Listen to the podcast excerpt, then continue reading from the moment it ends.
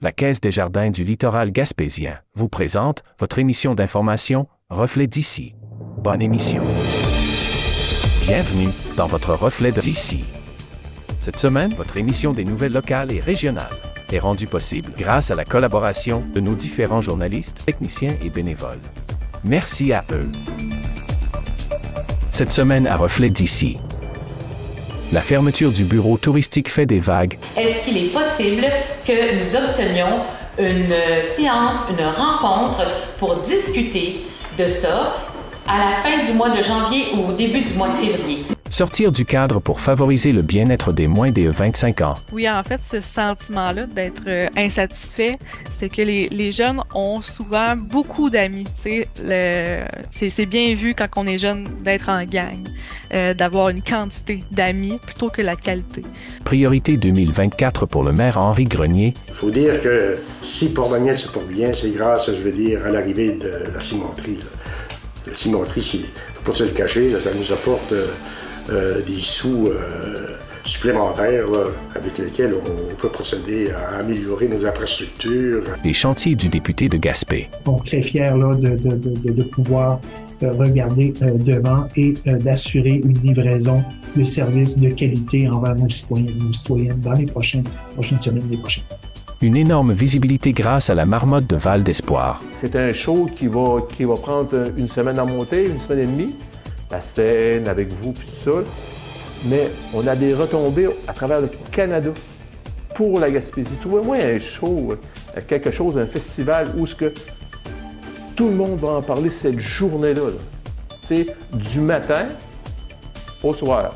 Une réussite pour le 47e tournoi Bantam Midget. Beaucoup de gens ils sont venus nous dire, euh, entraîneurs, hockeyeurs, parents, euh, nous dire félicitations, qu'on a fait du beau travail, puis tout le monde est de bonne humeur, puis euh, ça a vraiment super bien été. La revue de presse. Bonne émission.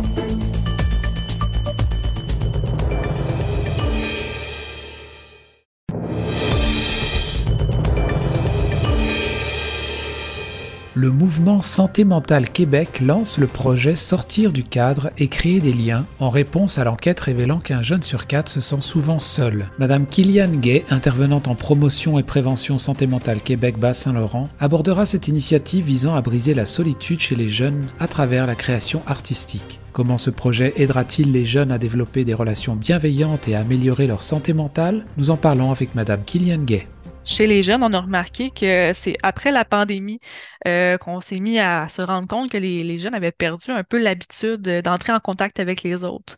Et il y a eu une grande utilisation aussi des technologies durant cette période-là de confinement. Donc, c'est comme ça que les jeunes pouvaient créer des liens, sauf que, évidemment, euh, sur Internet, ces relations-là, euh, pas qu'elles sont pas vraies, mais parfois peuvent ne pas être satisfaisantes pour eux, peuvent ne pas être bienveillantes non plus, et donc pas nécessairement remplir le besoin de de, se retrouver en groupe, de se retrouver ensemble. On remarque aussi une tendance de la société à être un petit peu plus individualiste, donc à penser à ses propres besoins, euh, à penser à nous, ce qui n'est pas vraiment euh, négatif en soi, mais ce qui va amener les, gens peut-être à avoir moins le réflexe d'aller vers l'autre, euh, de, de, de, réfléchir aux besoins des autres aussi. Donc, ça, ça peut provenir de ces deux facteurs-là. Là. D'accord. Donc, c'est un peu comme les, les médias sociaux créer un petit peu justement l'isolement et aussi euh, amène à, à, à, à, cet individualisme-là. C'est ça que je comprends.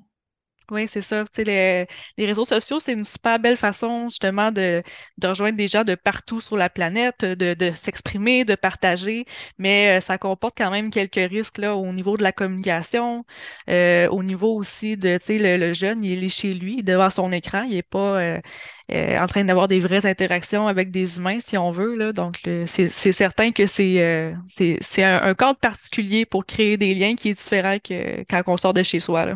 D'accord. En, lisant justement sur le communiqué, je voyais que, que ça pouvait arriver aussi à des jeunes qui sont quand même entourés de personnes ou connectés, bah, qui sont connectés en ligne et entourés de personnes, peuvent vivre cette solitude-là. Alors c'est, ça fait comme un paradoxe un peu. Est-ce que c'est, comment est-ce qu'on l'explique? Oui, en fait, ce sentiment-là d'être euh, insatisfait, c'est que les, les jeunes ont souvent beaucoup d'amis. C'est, bien vu quand on est jeune d'être en gang, euh, d'avoir une quantité d'amis plutôt que la qualité. Donc, euh, une relation qu'on a avec quelqu'un, ça peut être, euh, on pense que ça peut être un ami Facebook ou quelqu'un qu'on peut croiser euh, à l'école, qu'on salue de temps en temps.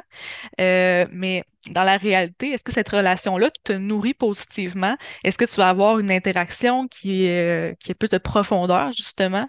Euh, est-ce que euh, cette personne-là va t'apporter quelque chose au quotidien, finalement? Donc, oui, les jeunes peuvent être isolés, même en se trouvant au milieu d'une foule.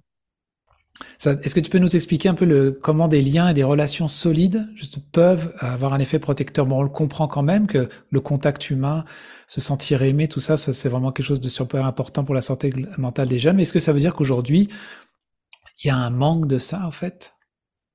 Ben, c'est sûr qu'aujourd'hui, euh, les, les gens, en fait, euh, peuvent ressentir une certaine anxiété à entrer en contact avec les, avec les autres, euh, vu qu'on a passé tout ce temps-là à devoir créer des liens autrement. Parfois, on, il y a des gens qui nous disent carrément, tu sais, euh, ben, on, on sait plus comment. On, a perdu l'habitude aussi d'aller demander. Euh, j'ai besoin de voir du monde, j'ai besoin de sortir. Euh, ça me fait, ça, me fait stresser de penser à faire ça. Il y a aussi, tu sais, la partie où est-ce que les, les liens qu'on entretient avec les autres, parfois on se rend pas compte que ces liens-là sont plus nécessairement bons pour nous, qu'on n'évolue pas nécessairement dans la bonne direction avec cette relation-là, parce qu'on cherche surtout de la bienveillance, de l'ouverture, du respect, une relation qui va être nourrissante, qui va être comme une vitamine pour notre santé mentale. C'est les critères qu'on recherche alors que peut-être que les gens qui nous entourent, c'est pas nécessairement tous des gens qui vont nous donner cette énergie-là, euh, qui vont euh, peut-être nous donner l'écoute dont on a besoin, l'affection dont on a besoin, euh, ou est-ce qu'on va pouvoir développer un sentiment d'appartenance aussi avec ces gens-là, comme tu dis, se sentir apprécié justement. Euh, fait que c'est, c'est vraiment euh, un pilier, oui, pour la santé mentale, effectivement, mais c'est sûr que parfois on peut ne pas retrouver ça dans son réseau social, malheureusement. D'accord. Alors, quelle stratégie on parlait plus un peu des stratégies euh, qui peuvent, qui peuvent pour réduire la, solitude, qui, peuvent être mises en place. Là, on se parle entre autres parce que euh, il y a justement le projet sortir du cadre et créer des liens. Qui, est... Est-ce que tu voudrais nous en parler un petit peu plus déjà de ce projet-là?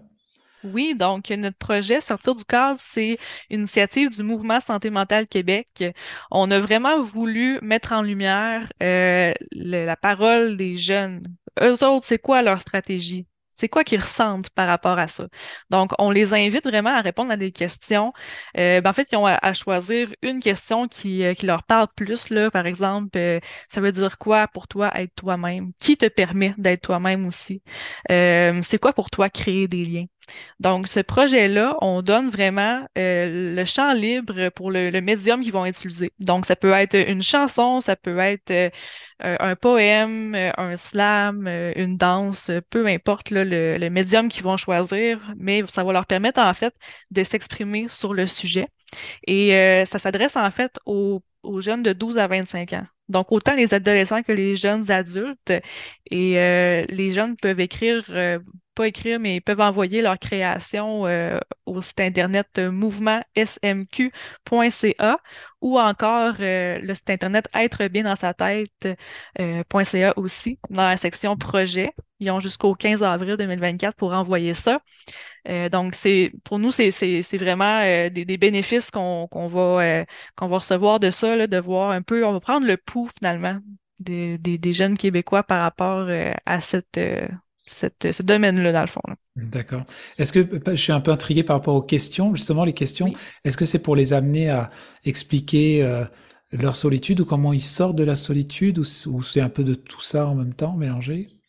Euh, on va essayer le plus possible peut-être euh, de recevoir des réponses dans le positif. Qu'est-ce que tu fais, toi, pour euh, créer des liens au quotidien? c'est quoi la place que ça prend dans ta vie? C'est quoi tes stratégies pour arriver à le faire, pour arriver à rester toi-même aussi dans le processus? Fait qu'on veut surtout euh, voir les, les solutions là-dedans, dans le fond, là, les, les recherches sur euh, tout ce qui va pas bien, le négatif, ça, on en a parlé. Mmh. Mais maintenant, qu'est-ce qu'on fait avec ça? C'est quoi les moyens qu'on va prendre ensemble? Là? D'accord.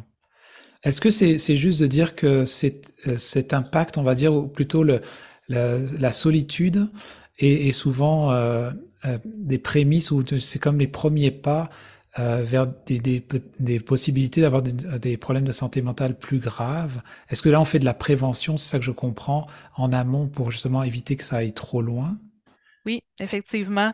Euh, je, dirais même que pour chaque dollar investi en promotion et prévention de la santé mentale, c'est 5 dollars qui sont économisés en soins de santé par la suite.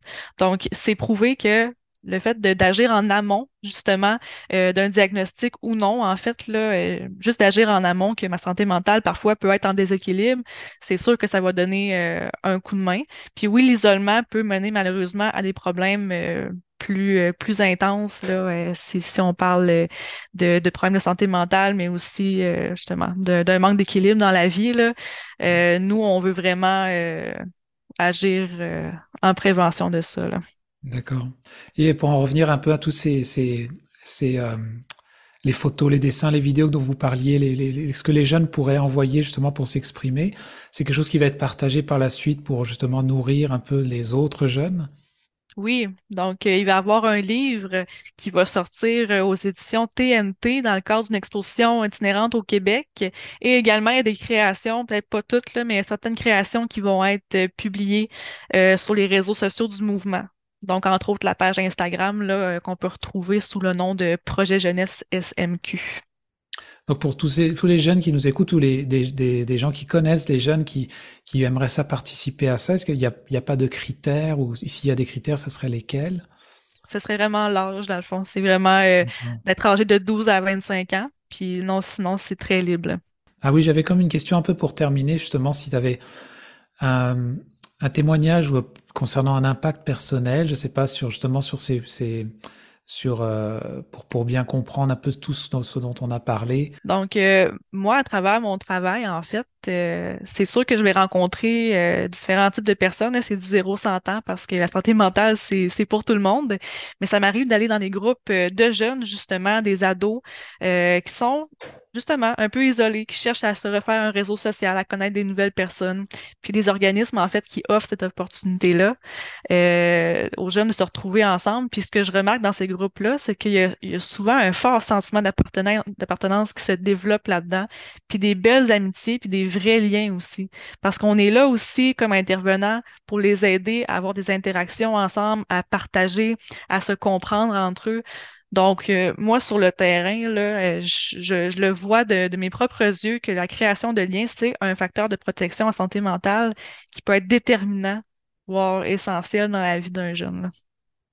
Oui, et puis euh, ça me fait penser qu'en lisant justement votre document, ça, ça pouvait même encourager les jeunes à s'engager collectivement dans des enjeux sociétaux tels que l'environnement ou, ou bien d'autres, c'est ça, d'autres enjeux qui concernent, qui seraient plus communautaires. Oui, c'est sûr que quand on crée des liens avec les autres, on s'ouvre, veut, veut pas, à cette conscience-là à différents niveaux, que ce soit euh, au niveau des enjeux de la pauvreté, des enjeux environnementaux, euh, puis aussi quand on veut euh, se faire entendre sur un sujet, on est beaucoup plus fort en gang aussi. sais, on verra jamais de manifestation avec une ou deux personnes, c'est toujours un gros groupe de personnes parce que c'est comme ça que ça a de l'impact. c'est comme ça où est-ce qu'on va changer euh, les choses finalement. Tous les grands mouvements qu'on connaît, les grands changements de société se sont faits parce qu'il y a des gens qui se sont tenus ensemble, parce qu'il y a des gens qui ont eu euh, un, même sentiment ensemble pour, euh, dénoncer l'injustice finalement. Là. Donc oui, ça peut développer ce sentiment-là aussi chez les jeunes. Tant mieux si c'est fait à un jeune âge en fait. Là. Vous écoutez votre reflet d'ici. Revoyez tous nos reportages sur notre site Internet. Alors, c'est bientôt le, jour euh, de la marmotte et euh, on va parler avec euh, le, fondateur du jour de la marmotte à Val d'Espoir, Roberto Blondin. Bonjour. Bonjour, Jean-Denis. Ça va bien? Oui, ça va très bien. avant de, parler de la journée qui s'en vient, peut-être un petit retour dans le passé. Le, le, jour de la marmotte, vous avez instauré ça. Pourquoi? Ben, tu sais que ça fait, ça fait la 15e année qu'on fait le jour de la marmotte. Là.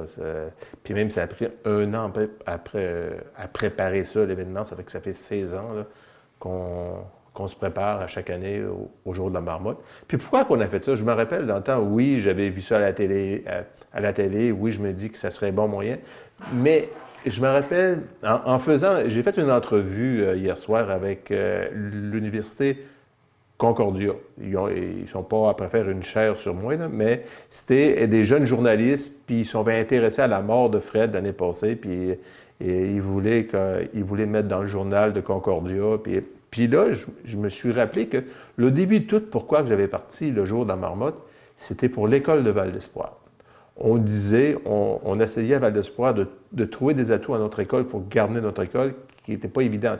L'école, euh, une petite école dans un petit village, dans ce temps-là, euh, temps la commission scolaire faisait à peu près tout pour former les petites écoles de même. Là, on a, mis ça en place, puis on a dit, s'ils parlent de Val d'Espoir, ils vont un peu gênés de former l'école. Puis comme de fait, ça a marché, ça, on a étiré la sauce pendant 50 ans. Avant que l'école, qui avait de moins en moins d'élèves, là, je veux dire, la, chose s'est faite. Il y a eu un transfert d'élèves à Cap d'Espoir et aussi à Sainte-Thérèse. Donc, il y, avait, deux endroits où les enfants ont été, transférés, mais c'est un peu à cause de ça.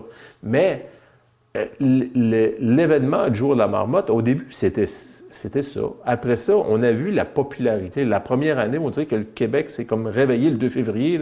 puis dit, hey, on a une marmotte à cette heure. On, fait concurrence avec l'Ontario, la Colombie-Britannique, euh, euh, euh, en Pennsylvanie, les marmottes des États-Unis en Pennsylvanie, puis tout ça. Fait que le Québec s'est réveillé en disant, hey, on a, nous autres, on a une marmotte aussi. Puis on a vu, ça a, ça a vraiment pris forme la première année. On ne pensait pas que ça aurait fait un boom de même.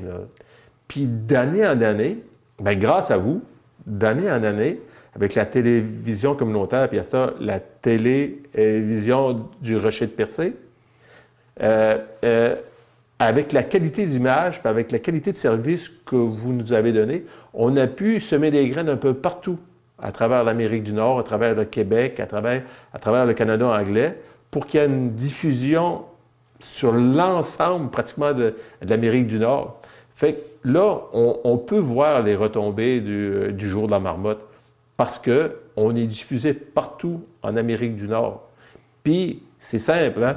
Euh, on, demande, on envoie un lien entre, entre euh, la télé communautaire, puis la station de radio, la station de télévision, les journaux écrits. Puis les autres, ils le voient en direct, live. Ils commentent à la radio, à la télévision, ils prennent des, des bouts des bouts de, de, la production de Fred, ça fait que ça nous donne une, bonne visibilité. Puis on va se dire les vraies affaires. Habituellement, moi, je ne suis pas venteur. Hein. Je ne suis pas un gars qui se vend. Mais, ça fait 15 ans qu'on fait ça à Val d'Espoir. Les retombées. Trouvez-moi un festival, une activité en Gaspésie qui passe à travers le Canada et, et en partie aux, aux États-Unis. On a une grande visibilité grâce à ça. On a, tu sais, je veux dire, c'est un show qui va, qui va prendre une semaine à monter, une semaine et demie, la scène avec vous, puis tout ça. Mais on a des retombées à travers le Canada pour la Gaspésie. Trouvez-moi un show, euh, quelque chose, un festival où ce tout le monde va en parler cette journée-là. Du matin au soir. Ils ouvrent avec les émissions du matin, Salut, bonjour, ou, à Radio-Canada, ou ailleurs, au niveau, des télévisions anglaises. Puis ils ferment avec le téléjournal, ils montrent la prédiction de la marmotte. Fait que, voyez-vous, on a commencé euh, cette activité-là en voulant sauver une école. Puis là, on est rendu avec un capital de sympathie à travers le Canada, à travers le Québec. Si, si vous avez de la parenté euh, si vous avez euh, qui restent à l'extérieur ou qui sont à l'extérieur, une fois sur deux, ils se disent qu'ils sont fait interpeller parce qu'ils ont de la parenté en Gaspésie, puis ils savent qu'ils sont gaspésiens. Ils ont parlé de la marmotte gaspésienne. C'est automatique, j'en entends parler tout le temps, tout le temps, tout le temps.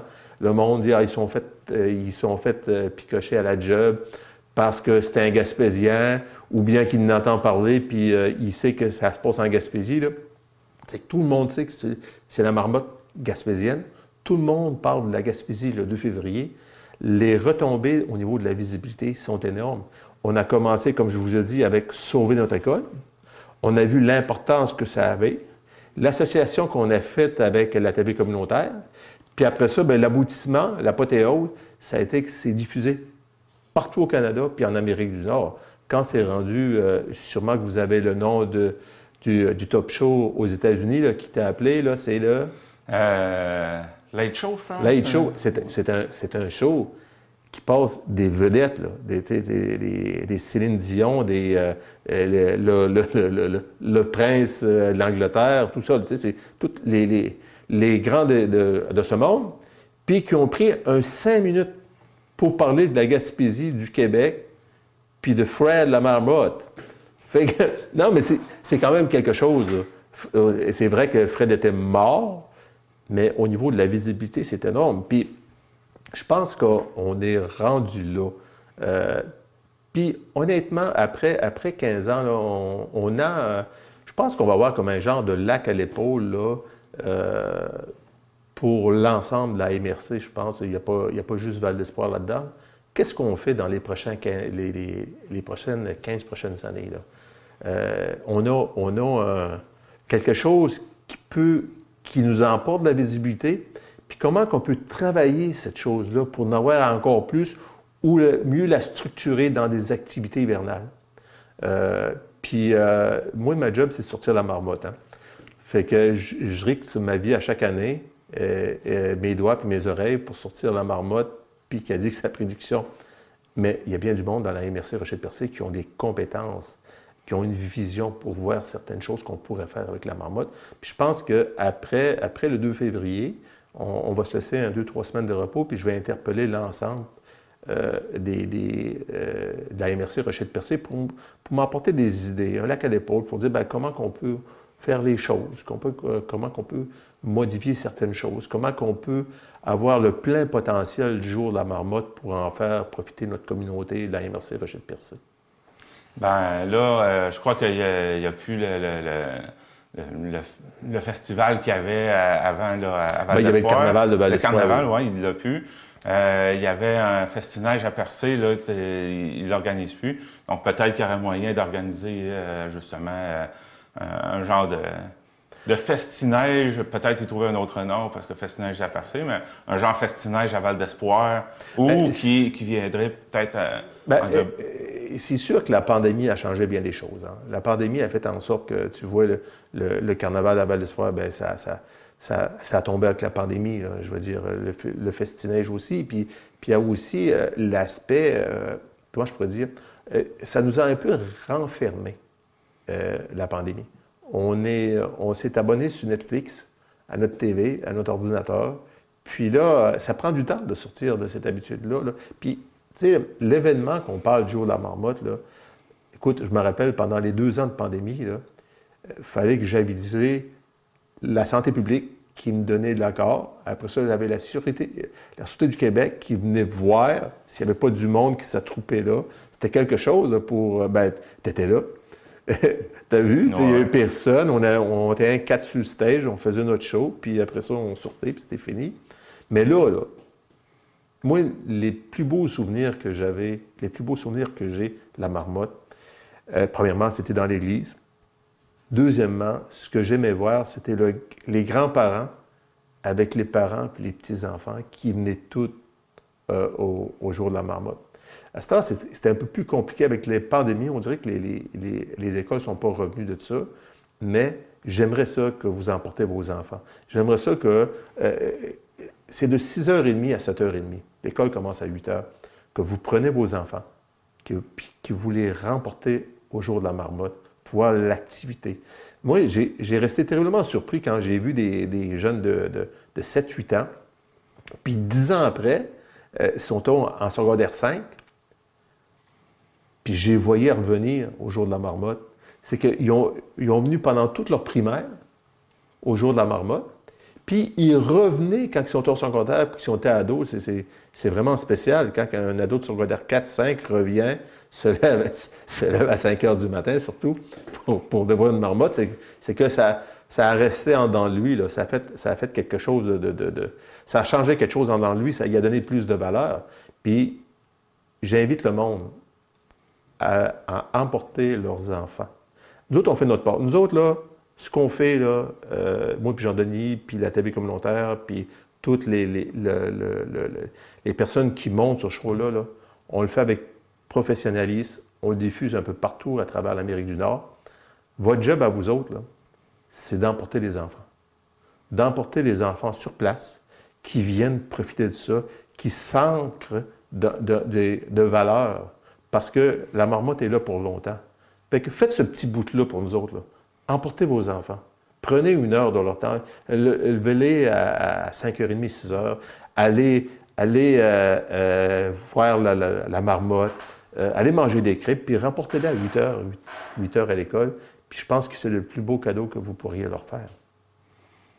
Parce que c'est un beau party d'ailleurs. Oui. C'est beau de voir aussi tout le monde qui sont rassemblés. Euh, c'est sûr, bon, justement, comme tu dis, avec la pandémie, bon, Oui. il y a eu des. euh, le monde ne pouvait pas venir.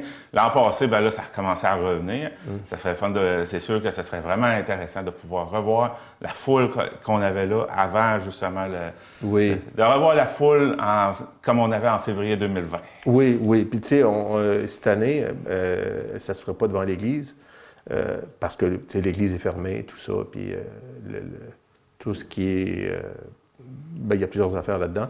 Sauf que ça va se faire avant, euh, en avant de notre école de permaculture. Puis c'est- important, l'école de permaculture. hein. Euh, ça veut dire que dans, dans les prochaines années qui s'en viennent, qu'est-ce qui va être le plus important? C'est la nourriture.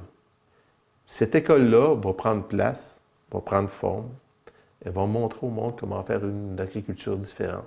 Le monde ne voyait pas ça de même, mais je vous dis, dans quelques années, ce qui va être plus important, c'est la nourriture. De quoi tu te nourris, puis la qualité de quoi tu te nourris. Je pense que c'est très important, puis c'est un peu pour ça qu'on veut faire ça en avant de l'école de permaculture de Val-Espoir, pour que tout le monde à travers le Québec, parce que ça va être dit dans notre chose que c'est la seule école de permaculture euh, au, au Québec, donc, ça va être dit pour, pour faire prendre confiance, euh, euh, conscience au restant du Québec que oui, il y a une école de permaculture en Gaspésie. Ça, c'est des choses à travers la marmotte qu'on peut faire. Parce qu'on a ce petit 2-3 minutes-là dans les médias. Puis euh, peut-être pas tous les médias vont en parler. Ils, vont, ils vont aller juste sortir le petit bout où ce que je la marmotte, puis que j'y parle, puis que l'enfant dit la prédiction. Mais il y en a d'autres qui vont s'intéresser à ça, qui vont aller un peu plus loin. Ils vont s'informer sur l'école de permaculture, ils vont faire un reportage là-dessus. Puis ça sert à ça, là, euh, si vous voulez, le jour de la marmotte, c'est promouvoir la Gaspésie, puis ce qu'il y a à l'intérieur de la Gaspésie. Tu as parlé euh, justement, bon, euh, là, ça allait se faire devant le- le- le- l'école. Donc, parle-moi, euh, comment ça va se dérouler euh, Ben, cette journée? euh, L'événement se passe en avant de l'école de permaculture et le déjeuner va se passer à la salle communautaire de Val d'Espoir. Euh, Il y, a, il y a un groupe de bénévoles de la salle communautaire qui vont vous servir des crêpes. Euh, comme à l'habitude, crêpes garnies de, de- de fruits, de la crème fouettée, tout ça, thé, café, tout ça. Puis euh, au niveau des prix, ben, vous savez que tout a remonté, c'est 4 pour les enfants, 8 euh, pour les adultes. Il y a aussi euh, Jolène Covier, qui va être notre euh, chansonnière, euh, qui va être là, qui va animer une bonne partie de la journée. Il y a aussi la photo humoristique, les enfants se rentrent la tête dans une photo, puis tout ça. Puis on va avoir aussi, au niveau des maquillages pour les enfants, euh, ça va être, euh, ça va être possible à l'intérieur de la salle communautaire. Mais cette année, on a innové un peu parce qu'on a dit, on, va- on, a vu, on a vu plusieurs demandes. Euh, euh, il y en a un, surtout, qui s'occupe de la mascotte, Serge Blondin. Lui, c'est son, c'est son métier. Il a pris sa retraite, puis il va à tous les événements avec le costume de la mascotte. Puis, puis il voulait faire quelque chose de particulier cette année. Puis on a tout embarqué là-dedans. C'est aller voir les enfants qui sont malades. Donc, on, on a eu un lien avec euh, l'hôpital Sainte-Justine de Québec, puis l'hôpital Marie-Enfant. Sainte-Justine, c'est pas à Montréal? Ah, non, euh, c'est ça, c'est à Montréal. Euh, Sainte-Justine à Montréal, puis euh, Marie-Enfant de Montréal aussi. C'est deux, deux endroits où ce que, c'est, vraiment spécial. hein. Sainte-Justine, c'est, un peu pour les maladies graves, Marie-Enfant, puis tout ça.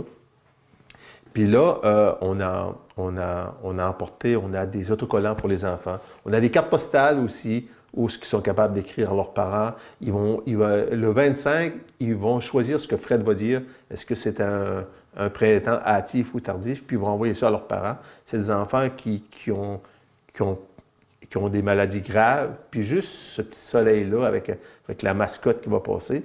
Mais en même temps, on est un petit village qui s'en va dans une grosse ville pour amuser les enfants. Habituellement, c'est le contraire. Ils descendent de, grosses villes pour nous amuser, mais nous autres, on part d'un petit village en Gaspésie, puis on s'en va divertir les enfants malades à Sainte-Justine, puis à, Marie-Enfant. Donc, c'est fort, ce qu'on est après faire, parce que la, je parle même plus de visibilité dans ce temps-là. C'est pas une visibilité, c'est mettre du soleil dans le cœur des enfants qui sont malades. Puis ces enfants-là, là, ils vont se souvenir tout le temps qu'il y a une marmotte au Québec, puis qu'elle est en Gaspésie. Puis avec tout ce qu'on qu leur donne en termes de, de, de, de macarons, d'autocollants, de, de, cartes postales, bien, ça va faire en sorte que ça va bonifier. Puis euh, moi, je tiens à remercier, euh, remercier Serge Busson, euh, puis Serge Blondin, et puis Serge Bisson, anciennement de Val d'Espoir, Serge Bisson. Puis lui, il reste au nouveau bandeau orchestre. Mais ils ont décidé les deux de faire ça. Ça fait qu'on les a accompagnés avec René Laurando pour avoir tous les accords possibles, les, l'aspect sécuritaire, faut qu'on on fait tout euh, nettoyer, le costume de la marmotte. Euh, on l'a fait réparer, c'est une madame. C'est une madame de Grande-Rivière, une couturière de Grande-Rivière qui me l'a réparé. C'est madame Claudette. Ah, elle reste ici, pas loin de la... Oui, c'est en face, en face de Jean Coutu. Ouais. Puis elle était contente, elle me l'a fait gratuitement, à tout, à tout réparer, le costume de la marmotte, parce que des fois, on tire sa queue, les enfants tirent sa queue ou tirent sur l'oreille. Puis ça avait des coups de un peu, ça me l'a tout réparé fait une super de belle job. Je la remercie pour ça. Cette visite-là, est-ce qu'elle est faite ou elle va se faire. Euh, elle se fait le 25. Okay. Le, le, le, 25, euh, Serge, Serge et Serge, les deux Serge, euh, passent. Euh, tout est organisé avec les enfants, tout ça. Puis, ça, c'est un, un, un, beau clin d'œil de ce que la Gaspésie peut faire pour les grandes, les grandes villes. Pour ce qui est de, de, de, la matinée, ça commence à quelle heure pour ce qui est des déjeuners puis des maquillages? Bien, on voit là, le, à, à 7h10, là, euh, entre, entre 7h et 7h10, tout dépendant comment c'est nuageux ou pas, là, euh, là ça va être. ça, ouais. On peut dire à 6h30, ça commence avec les invités, les dignitaires. tout, ce qui est, tout ce qui est allocution. On sait que l'adjoint du député va être là. Euh, parce qu'il ne peut pas être là. Il va y avoir aussi l'adjoint du député euh, fédéral qui va être là, l'adjointe. Et puis, euh, à travers ça, ben, il va y avoir nos commanditaires qui sont très importants parce que, dites-vous une chose, si on n'aurait pas nos commanditaires, on ne pourrait pas le faire parce que ce n'est pas, pas quelque chose qui nous rapporte de l'argent. On va, on va voir les commanditaires, puis, tu sais, là, il, y en a un qui était depuis le début avec moi. C'est Uniprix, Percé et Chandler. Laurent, le beau Carbonneau, et puis euh, euh, M. Méthode. Euh, les, les, euh, non, M. Pinel. Philippe Pinel. Hein. Philippe Pinel Méthode. Les deux ensemble, là, ils m'ont toujours soutenu à chaque année. Ça fait la 15e année qu'ils me. Puis, il y a plusieurs partenaires. La ville de Percé m'appuie. Il y, a, y a la MRC Rocher de Percé. Il y a vous, en, en, en, termes de temps, d'effort, au prix que vous nous cherchez, c'est minime, là, mais vous faites une super de belle job, c'est de qualité. On a toutes les stations de radio aussi. On a trois stations de radio, qui est euh, Radio Gaspésie, euh, Bleu FM, et, bien, et puis euh, CH, pas CHLTV. CHNC. CHNC. Les trois ensemble. On a une belle diffusion à travers la Gaspésie, puis ça, c'est important, ça. Puis on tient, on tient à les remercier. Donc, puis le député de Gaspé aussi, M. Sainte-Croix. Donc, à 6h30, que ça, les allocutions commencent ça. Fait qu'on pourrait dire que à, à partir de 5h30. 5h30, oui. 5h30, les... vous pouvez manger tranquillement, puis à 6h30, là, vous sortez. Mais euh, ça va durer jusqu'à 10h. Là. Autrement dit, là, vous, pouvez, euh, vous pouvez rester jusqu'à 10h, il va y avoir des activités. Vous pouvez rester jusqu'à 10h, il va y avoir un chansonnier, danser, tout ça avec les enfants. Ça va être. Euh, puis c'est la 15e année, je pense que c'est important. On va faire un petit retour euh, sur euh, l'an passé, justement. Tu en as fait allusion euh, en début d'entrevue sur le décès de Fred. C'est, dans le fond, à, votre avis, qu'est-ce qui s'est passé? surtout que le, décès semble, s'être produit. Ben, est-ce que vous vous en êtes rendu compte le jour du. Est-ce que vous vous en êtes rendu compte le jour de. vraiment le matin, que c'était le temps de faire la prédiction? Ah, je savais que tu m'aurais fait une, une question piège. hein. Ah, non, c'est comme le, le monde, il faut qu'il comprenne, c'est que euh, Fred, euh, au début octobre, là, euh, septembre, au mois d'août, il mange à peu près une poche de bananes par semaine. OK? Des Il- bananes? Des, des- du blé d'Inde. Ah, du blé d'Inde. Du blé d'Inde. c'est pas simple. Et puis là, il, il mange, puis là, il prend tout son gros. Au mois de septembre, on le voit un peu moins. là. Là, il sort moins, il se prépare. Puis au début du mois d'octobre, on le rentre dans sa cabane d'hiver. C'est à l'intérieur de la fermette. Euh, il, y a, un encadrement, il y a, un enclos à l'intérieur de euh, 10 pieds par 15 pieds. Et puis euh, sa cabane, où on sait comment il fait à l'intérieur avec une sonde. Puis là, on y met toute sa paille à l'extérieur, puis son foin. Puis là, lui, il rentre ça, puis il fait, son propre terrier. On sait qu'à gauche, il couche là, à droite, pour, on y met du manger. Puis, euh, puis là, à- à- vers la mi-octobre, la fin octobre, là, on y met toujours à manger. Là, oh, on s'aperçoit qu'il ne mange plus. Donc, euh, mi-octobre, fin octobre, là, il rentre dans son hibernation, tranquillement. Il ne sort plus, il ne boit plus. On laisse à manger jusqu'à mi-novembre. Là, on, sait qu'il est, en hibernation. Mais la mi-novembre, jusqu'au 2 février, je ne vais pas le déranger. Fait que le monde me dit, c'est quand que Fred est décédé? C'est entre la mi-novembre puis le 2 février. Fait que c'est dur, on peut pas le savoir. On ne peut pas le savoir. On sait que Fred est mort à un âge mémorable, là, à 9 ans. Là. Fred, là, tu sais, je veux dire, c'était... euh, c'est- long pour une marmotte, ça? ben, c'est très long, c'est très long pour une C'est vrai marmotte. qu'elle vit quand même en, en captivité, donc... euh, Une elle- marmotte à l'état sauvage va vivre de 2 à 4 ans. De, Hi, 2, OK. de 2 à 4 ans parce que, premièrement, il y a les, prédateurs. Deuxièmement, il y a des hivers qui sont plus durs que d'autres. Je vais vous donner un exemple que je me suis fait expliquer, c'est que la marmotte en dessous de votre garage ou en dessous à l'intérieur, si pendant euh, euh, l'automne, mettons au mois de décembre qu'on a eu, qu'il y a des grosses pluies, puis qu'il est en hibernation, tout de suite, l'eau va essayer de rentrer dans son terrier. Normal. Puis elle, c'est comme un, S qu'elle a, a avant de se rendre à sa chambre à coucher. Fait que si l'eau monte jusqu'à là, elle n'est plus capable de sortir, comprends-tu? Fait qu'il y a toujours des dangers dans l'hibernation qu'elle ne revient pas. Parce qu'elle est, morte là. Puis aussi qu'elle n'a pas assez accumulé de gras pendant, pendant l'automne. Donc, si elle n'a pas assez de gras, des fois, le monde dit on a vu des marmottes à fin février euh, sur le banc de. Mais ces marmottes-là, c'est qu'ils n'ont ils ont pas assez, euh, assez accumulé de gras. Ils se réveillent, puis là, ben là ils sortent, ils, ils ont faim. Là. C'est pareil comme au printemps, puis les autres, ils ont faim, puis là, c'est, là où ils vont essayer de trouver à manger quelque chose. Fait que c'est, toutes des choses. Tandis que Fred, il est très bien nourri. Il n'y a pas aucun prédateur parce que lui, il voit les renards passer, tout ça, mais lui, il, est protégé par euh, la, la brosse soudée un pouce par un pouce. Il n'est pas capable de poser au travers. Fait lui, il regarde ça, il n'y a pas de problème. Euh, il est bien mangé, il est en sécurité, il mange bien, puis il hiberne bien. Fait que, euh, il n'y a pas aucun problème. Ça fait qu'on a atteint le, maximum qu'on pouvait atteindre. Puis le nouveau Fred, je pense qu'il va se rendre aussi loin.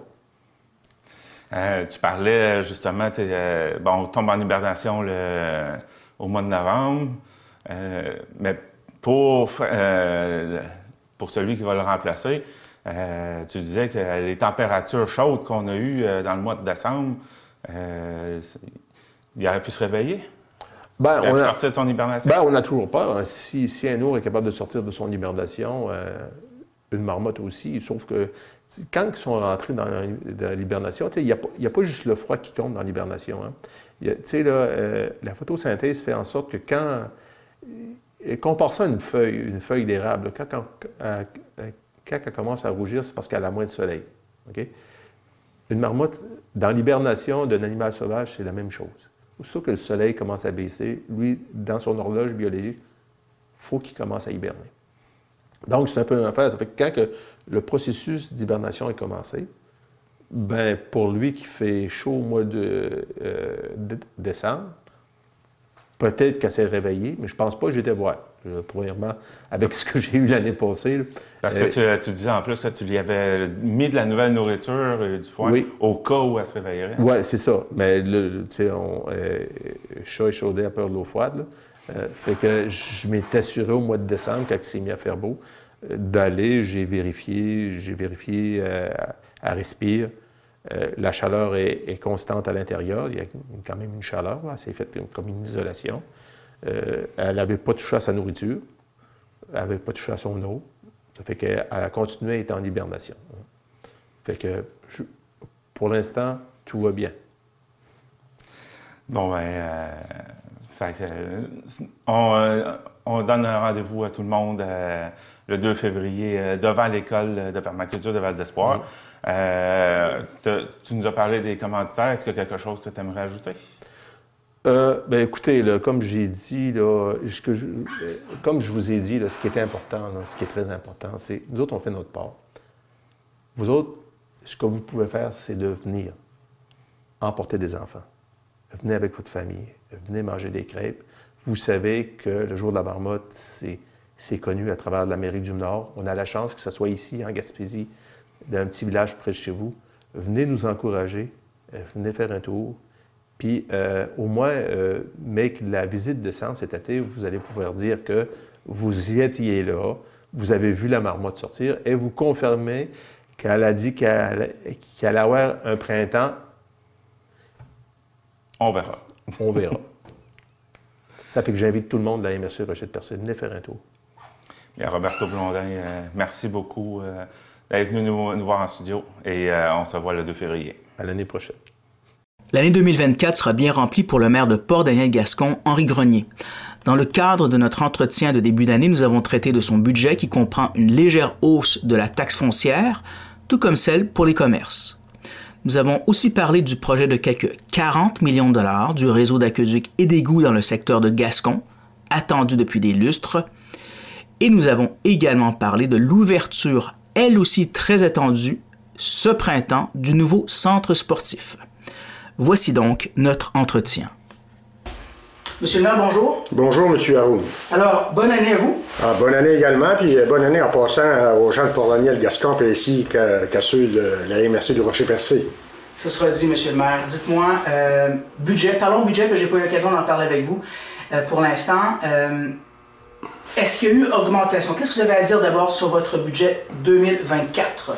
Ben, le budget 2024, euh, c'est un budget de 6,7 millions. C'est un budget avec de légères hausses euh, de taxes foncières. Si on regarde euh, le résidentiel, euh, le taux de taxe foncière qui était de 50 sous, euh, ça a passé à 52 sous. Euh, puis euh, celui au niveau de, de l'industriel augmente de 5 sous, du 100 d'évaluation. 5 sous? 5 sous. OK, ça fait des. Donc, du côté euh, résidentiel, ça fait une augmentation de quoi? 4 en pourcentage? Ça fait combien? Environ 4% c'est 2 sous, oui. Il faut dire que, également, c'est que quand on parle, je veux dire, de la taxe foncière à Port-Daniel-Gascon, là, on parle du 52 sous. Mais 52 sous, dans, dans le 52 sous, il y a, tout est dedans, tu sais. Parce qu'on voit des municipalités, il y a des taxes spéciales, là. Mais nous autres, ici, là, c'est la taxe foncière, ça englobe tout, là. Ça inclut. euh, ça- OK, d'accord. À quoi s'ajoute, je crois, le 35 de. 35 pour les matières résiduelles. Puis, euh, au niveau des euh, taxes de service, comme l'aqueduc et l'égout, ça, il n'y a aucun changement. C'est les mêmes tarifs que l'année dernière. OK, d'accord. Donc, euh, vous qualifiez ça de raisonnable, vous, dans la situation actuelle? Dans la situ- situa- situation actuelle, c'est très raisonnable parce qu'il faut dire, euh, c'est l'inflation, on l'a subi la municipalité. Euh, on a quand même, je veux dire, investi énormément, je veux dire, dans nos infrastructures, avec des règlements d'emprunt, bien entendu. Puis, c'est sûr que au niveau des intérêts, ben, ça a doublé. Là. Ça ne faut pas se le cacher. C'est des, des coûts supplémentaires qui s'ajoutent à, la municipalité. Et je suppose que vous avez également, juste pour tenir le chiffre, de le triennal d'immobilisation 24-26, vous avez adopté un budget de combien de millions de dollars à peu près? Euh, Au niveau triennal, euh, environ 45 millions. De ce 45 millions, est-ce qu'il y a quelque chose à retenir en particulier? Ah oui, c'est le fameux dossier euh, d'aqueduc et d'égout dans le secteur de Gascon. Allons-y. Ben, le, le- le- dossier d'aqueduc et d'égout, on est, on est rendu là, à, euh, on va dire, euh, au moment où ça doit se réaliser. là. Ça fait au-dessus de 20 ans qu'on en parle. Durant ces 20 années-là, je veux dire, on en a parlé, mais on a quand même euh, fait en sorte qu'on a demandé des études. Des études qui nous ont démontré clairement que 75% de notre population consommait de l'eau non potable. 75% et plus. Ça veut dire qu'au niveau de la santé, c'était une responsabilité au niveau de la municipalité, mais c'est quand même une responsabilité au niveau gouvernemental. Puis ça, ils sont bien au courant des faits, ils sont bien au courant de ça. Ça veut dire que notre dossier est prêt. Si tu regardes derrière toi, les plans sont là, c'est assez volumineux. C'est un projet quand même d'un minimum de 10 km de conduite. Ça veut dire que c'est un projet qui va être euh, échelonné sur deux années minimum. Euh, là, on en est rendu qu'on attend du gouvernement. Ça, on doit recevoir ça dans les jours, sinon les semaines à venir. C'est euh, une correspondance de leur part qui va nous, euh, qui va nous informer du coût, euh, du- de, l'apport financier gouvernemental pour, sur ce projet qua- de- d'une quarantaine de millions. Bon, un projet, qui, on va juste ra- ra- rappeler certains faits. 40 millions de dollars, financé à hauteur de combien que vous espérez en pourcentage? En pourcentage? Bon, Vous pourcentage, on- moi, c'est sûr et certain que je m'attends à 95% si je- on parle de pourcentage, mais ça ne marche pas vraiment en, pour- en- en pourcentage, c'est plutôt par résidence. Euh, ils donnent tant pour euh, si tu reçois l'aqueduc, tant pour si tu reçois le- le- le- le- le- les égouts. C'est que un montant pour. Chaque résidence. Bon, ça, ça- ce, ce 10 km, vous parlez de, de, à faire, s'étend de, de où à où? Non, c'est pour la municipalité au complet. Au complet? Oui, oui. Quand on parle de l'aqueduc, c'est euh, la municipalité au complet. Si on parle des égouts, c'est environ 80 à 85% je veux dire, euh, de, de l'étendue de la municipalité. Quand même, donc c'est 40 millions de dollars. Donc, on espère donc majoritairement financé par Québec, ça on s'entend. Est-ce qu'il y a une part d'Ottawa là-dedans? Ça, là, dans ces programmes-là, il y a toujours une part euh, du gouvernement fédéral. Et la municipalité, elle? La municipalité, le- non, non, ça, la municipalité, c'est une taxe de service. Nous autres, là, je veux dire, ça va être, euh, ça va être les utilisateurs qui vont euh, devoir payer la- la facture. Très bien. Alors, au mieux, euh, un feu vert de Québec cette année pour un début de travaux quand? On s'attend, nous autres, moi je m'attends à sortir, puis euh, moi, puis quand je dis moi, c'est la municipalité, là, la municipalité ainsi que la firme d'ingénieurs qui est dans notre dossier, on s'attend de sortir en appel d'offres dès le mois de février. OK? Même si vous avez, même si vous n'avez pas le feu vert de Québec encore? Dans le Faveur de Québec, euh, on a des discussions régulièrement avec le ministère, euh, puis euh, comme je vous disais tantôt, là, les prochains jours, euh, prochaines semaines, ça va être réglé, là, on va le savoir. Mais sur un autre côté, on sort quand même en appel d'offres par rapport que, en réalité, là, la réalité, c'est le plus beau soumissionnaire qui va nous dire combien ça va nous coûter. Parfait. Appel d'offres février, début de travaux. Dans vos rêves les plus fous, ce serait quoi? Ah, début des travaux dès l'été, là, dès, le- dès l'été qui s'en vient, là, Ça l'été pourrait- 2024. là. C'est des, des travaux de plusieurs mois. Ah, des, des travaux qui vont s'échelonner, comme je vous le disais tantôt, là, sur euh, une période de deux ans minimum. Hmm, OK. Bon, on se passe des doigts. Ça, c'est un gros, pro- gros, un gros projet. C'est ma priorité. C'est votre priorité. Oui. On s'entend là-dessus. Oui. Euh, de, restons en 2024. Quels sont vos autres projets, sur des, des trucs sur la table? Ah, ben, les autres projets, on a comme euh, un projet pour euh, un nouveau abri pour nos abrasifs. On a également un projet pour agrandir un peu le kiosque touristique. là. Comme vous le savez, c'est sûr, c'est Oui. à l'espace culturel. Puis à Oui. l'espace culturel, ben, durant la saison estivale, il y a des spectacles musicaux. Oui. Ça attire énormément de personnes, beaucoup de personnes. Puis on voudrait l'agrandir pour euh, euh, des euh, services de toilettage, là, de toilettes. là. CPE, je vois aussi, euh, j'ai pu comprendre que CPE aussi a une demande. Le- les petits coquillages, ils ont fait une demande pour 13 places au gouvernement du Québec. Vous les appuyez évidemment. Ça ressemble à quoi ce projet-là? à peu près? Ah, ben c'est un projet, je veux dire, c'est que c'est ça, l'administration de- du CPE, les petits coquillages, a fait une demande à Québec pour accueillir euh, tre- 13 places supplémentaires, puis que- qu'ils vont devoir euh, loger dans le bâtiment euh, où ils sont situés à l'heure actuelle. C'est un bâtiment qui appartient à la municipalité, puis on leur loue le bâtiment. Puis, euh, comme c'est un bâtiment qui appartient à la municipalité, bien entendu, c'est la municipalité qui va faire les améliorations pour accueillir ces 13 nouvelles places en garderie. Puis 13 nouvelles places en garderie, euh, c'est pas trop par rapport à, ma connaissance. Le CPE, les attentes d'environ 60 à, 80 ans.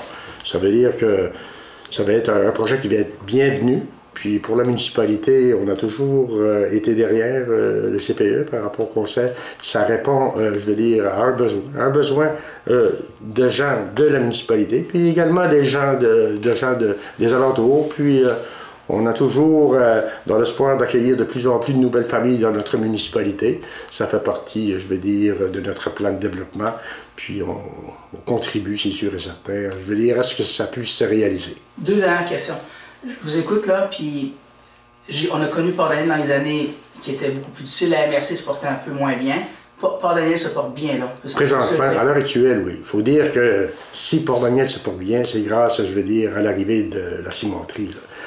La cimenterie, il ne faut pas se le cacher, ça nous apporte euh, euh, des sous euh, supplémentaires avec lesquels on peut procéder à améliorer nos infrastructures, à offrir plus de services à notre population, comme euh, dans le projet de notre euh, centre sportif, là, qui va être euh, en réalité là, terminé dès le mois de mars-avril. Vous le confirmez, là? Oh, je le confirme, mars-avril, le gym va être installé, les gens vont pouvoir aller s'entraîner. durant la saison estivale, le terrain multisport, le palais pour d'autres activités physiques. c'est un beau projet, puis c'est un projet que les gens attendent. Revoyez tous nos reportages sur notre site Internet. Monsieur le député, bonjour. Bonjour, monsieur. Alors, euh, merci d'avoir accepté notre euh, invitation mensuelle, une, euh, un début d'année, donc, enfin, une année qui, qui, s'amorce. la raison pour laquelle je vous ai sollicité, c'était pour voir avec vous vos priorités 2024, rentrée parlementaire, les contours de cette année sur les 12 prochains mois pourrait ressembler à quoi? Effectivement, rentrée parlementaire dans les, dans les prochaines semaines. Mais si vous me permettez, M. Aoun, d'abord, vous souhaitez une très bonne année 2024 à vous et ainsi qu'à vos, euh, auditeurs. Donc, euh, moi aussi.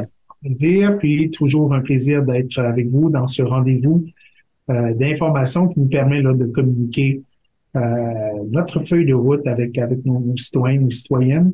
Donc, 2024, nous y sommes, après une année quand même bien remplie au niveau euh, de notre première année de mandat euh, dans le comté de Gaspé. 2024, ben, je ne peux passer sous silence, euh, dans le fond, la, poursuite de 2023, si on regarde en termes de priorité, essentiellement là, de dynamique de développement dans le comté, bien la question des transports, donc un grand, grand, grand bout de chemin et puis un grand chantier en cours avec le transport ferroviaire. Donc, après euh, plus de dix ans là euh, d'efforts de, de, nos communautés, de nos milieux sur euh, la sauvegarde de notre aide. Donc, on est résolument en mode action à ce niveau-là. Le tronçon 3, dernier des, des trois tronçons, euh, a débuté là, c'est une partie de ses travaux. Donc, on est très fiers de ça. 870 millions, on se rappellera, en juin, annoncé par la ministre des Transports et de la Mobilité, euh, durable, Madame Guilbeault. Donc voilà, ce chantier-là est une, est une priorité, puis on est bien fiers de livrer euh, cette, euh, cette, cette annonce et bien évidemment le résultat qui va suivre derrière tout ça. Une super collaboration aussi avec notre société chemin de fer à ce niveau-là.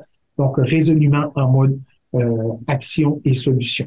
Transport aérien, on parle de transport, autre priorité importante de notre de notre gouvernement d'une part et du député bien évidemment de Gaspé euh, comité en place là, dans la dernière année, travaux qui, qui avancent rondement. Et puis, euh, ben, on n'évacue aucune euh, option. Et euh, l'idée, c'est d'arriver avec un livrable qui va mieux répondre aux besoins des usagers, faire en sorte de mieux supporter aussi les acteurs du milieu, nos transporteurs, arriver à des solutions pérennes et faire en sorte d'avoir des liaisons de transport aérien euh, efficiente, efficace et puis, euh, comment vous dire, attractive auprès des usagers. Donc ça, c'est l'objectif qu'on vise dans la prochaine année. Donc, nous devrons arriver là, très prochainement avec des orientations concrètes à ce niveau-là pour l'ensemble des régions du Québec, dont euh, la Gaspésie. Donc, on suit ça de très près. On parle de dépêche, bien évidemment, dans mon rôle d'adjoint au ministre de la Montagne. Au niveau des pêches, ben euh, oui, on traverse des périodes difficiles dans certains secteurs particuliers, nommément au niveau de la crevette, bien évidemment, au niveau euh, du poisson de fond, au niveau de la ressource pélagique. Donc, il y a plusieurs enjeux là, qui, euh, qui, nous, qui, qui nous sont adressés dans les, dans les, qui nous ont été adressés dans les derniers mois et qui vont continuer d'occuper notre notre temps et notre énergie dans les prochaines semaines, les prochains mois. Moi, je le vois comme, euh, oui, on pourrait regarder euh, strictement le côté de la crise, mais j'ai mieux le voir du côté de l'opportunité parce que la crise amène des opportunités. Et puis là, je réfère bien évidemment à la question de notre zone d'innovation bleu, précisément en Gaspésie, un projet collaboratif avec notre région voisine du Bas-Saint-Laurent, principalement la région Témouski. Et là, on parle du secteur de la capture, on parle du secteur de la transformation, on parle du secteur recherche et développement, on parle d'innovation en technologie marine, maritime, chantier naval, pour faire en sorte de d'innover hein, d'un point de vue euh, à l'international et euh, d'inscrire le secteur maritime de façon euh, pérenne dans le devenir de notre région et le devenir de notre de notre Québec. Et puis à ce niveau-là, ben, on a tous les ingrédients sur le territoire, on a des acteurs extraordinairement bien euh, positionnés pour faire en sorte d'amener notre secteur maritime à un autre niveau. Et puis, à l'intérieur du concept de la zone bleue, qui a franchi quand même des étapes importantes dans la dernière année, on se rappellera qu'au mois de juin, on est venu annoncer un projet là, finalisé euh, l'annonce d'un projet en termes de financement d'un projet de plus de 30 millions à Grande-Rivière, le carrefour de l'innovation euh, des pêches et de l'aquaculture. C'est une étape dans le processus. Et puis 2024, ben, on va travailler très fort avec nos collaborateurs pour arriver à une annonce concrète de notre zone bleue euh, ici sur le territoire de la Gaspésie et du Bas-Saint-Laurent pour euh, franchir une étape supplémentaire et aller de l'avant avec bon nombre de beaux projets là, qui sont sur la table actuellement à ce niveau-là. Donc, je, oui, Oui, Je dois aussi vous parler, si on parle de, d'enjeux et de, principaux euh, dossiers pour 2024, la question énergétique. Bien évidemment, avec le plan euh, d'Hydro-Québec, on parle plus ou moins littéralement de doubler la production d'énergie que l'on connaît actuellement dans la province. Donc, à ce niveau-là, euh, on n'exclut aucune possibilité, aucun intrant qui va nous permettre d'atteindre nos objectifs au niveau de notre plan vert, de notre économie verte et euh, décarbonation de notre économie. À ce niveau-là, on comprend que pour, euh, en termes d'opportunités, pour la filière éolienne nommément, il y a là une opportunité absolument incroyable. Donc, on travaille euh, ardemment avec les acteurs euh, du milieu, que sont Energica, que sont Nuveo, que sont nos entreprises, nos entrepreneurs euh, du secteur au niveau de la filière, l'Alliance, notre régie au niveau énergétique avec nos, préfets de la Gaspésie, du Bas-Saint-Laurent. Et puis, l'idée, c'est d'assurer de, un positionnement favorable, stratégique à la filière éolienne dans euh, cet essor au niveau de notre effort énergétique.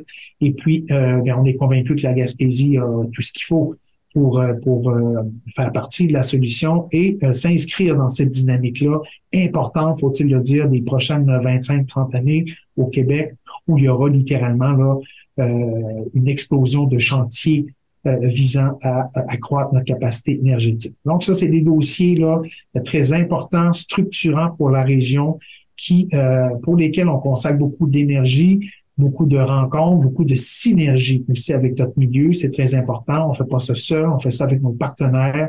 Et puis à ce niveau-là, je suis particulièrement fier la dernière année là d'avoir réussi à euh, euh, m'assurer d'une collaboration là, serrée, une collaboration professionnelle avec nos gens, les mettre au travail en sens, dans le sens de, de, de nous animer, nous, les premiers, sur nos enjeux et de faire en sorte d'aller les porter euh, dans les ministères concernés.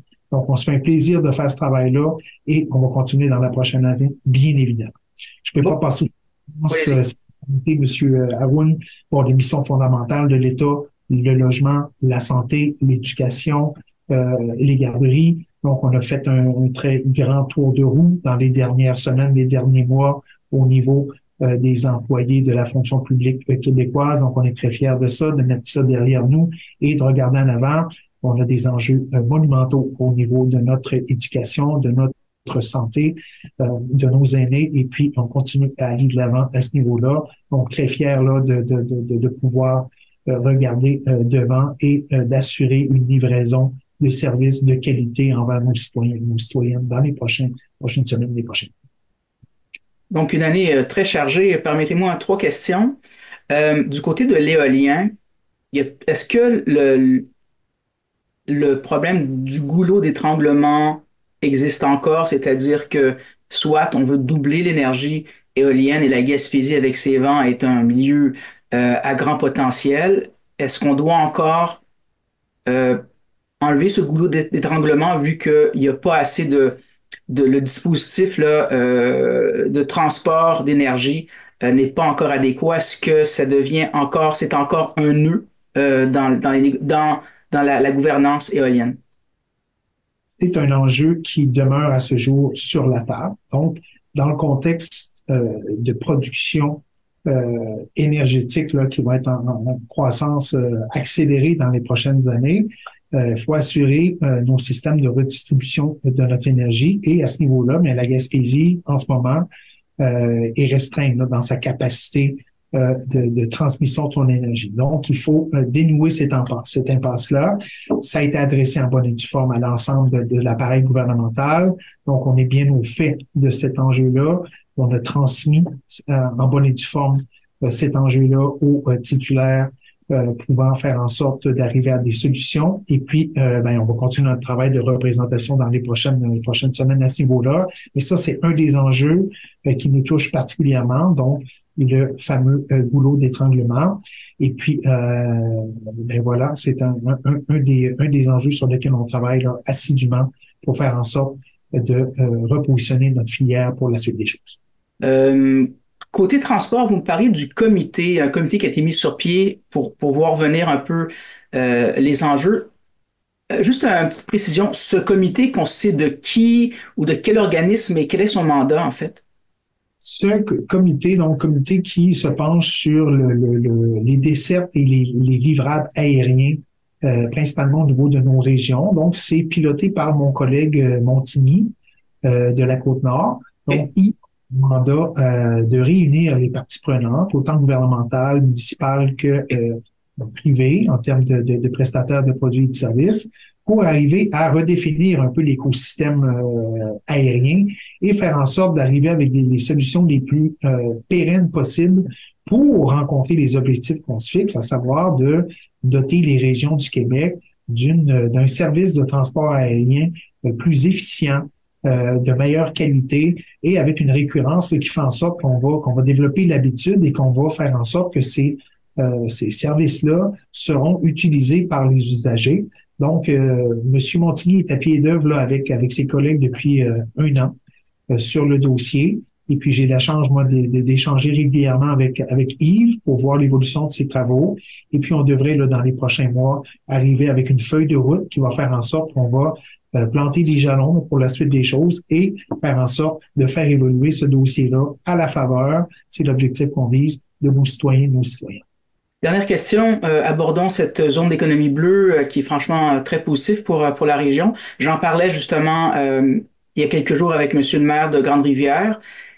Et je vais poser la question suivante. Monsieur le maire, croyez-vous que cette zone, du moins, est-ce qu'on va couper le ruban rouge en 2024 et euh, finalement, il, il, garde espoir, mais il estime que oui, 2024 devrait être l'année où on coupe le ruban rouge. Est-ce que vous êtes de cet avis? Je suis aussi de cet avis au sens où, quand je regarde le cheminement dans la dernière année euh, du dossier, quand je regarde aussi euh, les partenaires qui sont associés au dossier de la zone bleue d'innovation sur le territoire gaspésien et bolorantien, j'arrive à la conclusion que nous avons les joueurs en place, que nous avons les opportunités euh, bien euh, présentées actuellement. Et puis, euh, ben, il reste du travail à faire, ça c'est clair, mais on est dans une dynamique où nous croyons fermement à ce dossier-là, au niveau, tant au niveau du Bas-Saint-Laurent qu'en Gaspésie. On a un appui senti de, nos, de, nos, de, de, notre filière politique à ce niveau-là. Et puis, ça s'inscrit dans les objectifs de notre, de notre gouvernement de créer ces zones d'innovation. Et puis, euh, ben, je vois pas comment on va, on n'arrivera pas dans les prochains mois à faire en sorte de concrétiser cette annonce-là. Ceci dit, c'est notre objectif. Et puis, euh, soyez assurés de ma pleine et entière collaboration à ce niveau-là avec euh, Monsieur le maire de Grande-Rivière, Monsieur Cyr, que je salue en passant, et puis très, très heureux de la collaboration euh, de Monsieur Cyr à ce niveau-là. Donc, euh, on est à pied d'œuvre, on travaille là, main dans la main pour faire en sorte que ça avance. Notre ministre responsable de la région nous accompagne de façon merveilleuse dans ce dossier-là. Donc, euh, c'est un souhait, mais c'est un souhait que je partage pour 2024. Euh, ce sera dit. Merci beaucoup, euh, Monsieur le député. Et puis, je vous dis à la prochaine. Merci beaucoup, Monsieur Abou. Revoyez tous nos reportages sur notre site Internet. La fermeture du bureau touristique de Percé pour l'année en cours, faute de budget, continue de faire des vagues alors que citoyens et élus ont échangé sur ce sujet de manière costaude en haussant le ton à plusieurs reprises lors de la dernière séance municipale. Reste que, de toutes les questions et interventions soulevées lors de cette séance, on retiendra l'échange entre la mairesse Cathy Poirier et la commerçante et citoyenne Madame Nathalie Clément qui a profité de l'occasion pour déposer une lettre en ce sens. Voici mon reportage. Petit suivi sur le bureau d'accueil touristique. Évidemment, euh, lors, de la, lors, de la, dernière séance du budget, euh, c'est un sujet qu'on a vu a fait euh, énormément réagir, avec raison. Euh, c'est sûr que vous l'avez bien compris, j'imagine, ou en tout cas on le réexplique encore une fois, c'est pas une décision qui a été facile à prendre pour le conseil municipal. C'est pas une décision qui a été choisie. C'est une décision qui s'est imposée. Euh, donc, ce que je veux dire ce soir, c'est qu'on travaille présentement à trouver des solutions. Évidemment, le bureau d'accueil touristique sous sa forme opérée par la ville de Percé est exclu pour l'année 2024. Toutefois, le bâtiment est toujours accessible, comme on a mentionné à, à la séance du budget, euh, c'est-à-dire qu'on tente de mettre en place avec un OBNL euh, les commerces, euh, les gens de l'industrie touristique, quelque chose en place euh, pour euh, poursuivre ce service-là. Alors, je suis Nathalie Clément, résidente de Percé. Euh, la lettre datée d'aujourd'hui et son objet est la fermeture du bureau d'accueil touristique de Percé. Alors, on s'adresse aux membres du conseil de la ville de Percé. C'est avec consternation que les sous-signés entrepreneurs du secteur touristique de Percé ont appris la décision de la ville de Percé de couper le budget consacré à la promotion du tourisme qui représente le principal moteur économique de la ville et conséquemment de fermer son bureau de tourisme.